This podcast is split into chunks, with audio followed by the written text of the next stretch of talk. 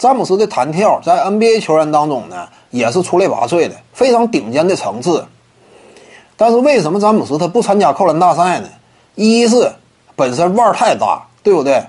因为参加扣篮大赛这种事儿呢，往往就是什么啊？我生涯初期，我成名的早期，我愿意干这个事儿，对不对？在万众瞩目之下呀。参与一下竞争角逐，你像什么科比呀之类的，包括卡特在内，年轻时候我愿意参加，娱乐嘛，感觉挺有意思的。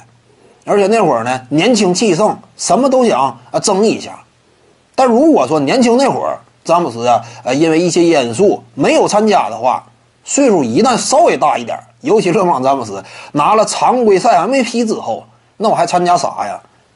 啊，拿了 MVP，那基本上某种程度上而言呢，你就有当联盟门面的资格了。那有时候你就得爱惜羽毛了，对不对？我万一我参加扣篮大赛，我输了的话，这玩意儿我得不偿失嘛。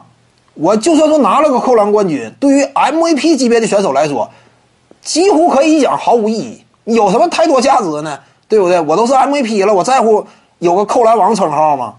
没什么太大价值。我要输了的话，那可能说。长期被调侃呐，如何如何的，反正反而成为呃人们口中的负面谈资了，就没有必要了。所以一般很少有真正成名的巨星来参加什么扣篮大赛。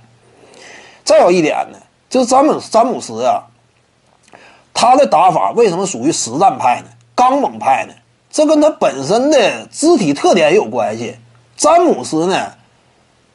他不是说能够做出那样一种级别的柔韧动作的这种选手，他整整体这个身姿，这种这个属性就属于刚刚猛类型，因此你说他参加扣篮大赛，柔韧性上，这玩意儿也有点吃亏，对不对？那这很多技术动作要求的呢，你这身体这个延展程度啊，各个方面，这种柔韧性里面，它要求挺高，所以呢，这个也是一个制约。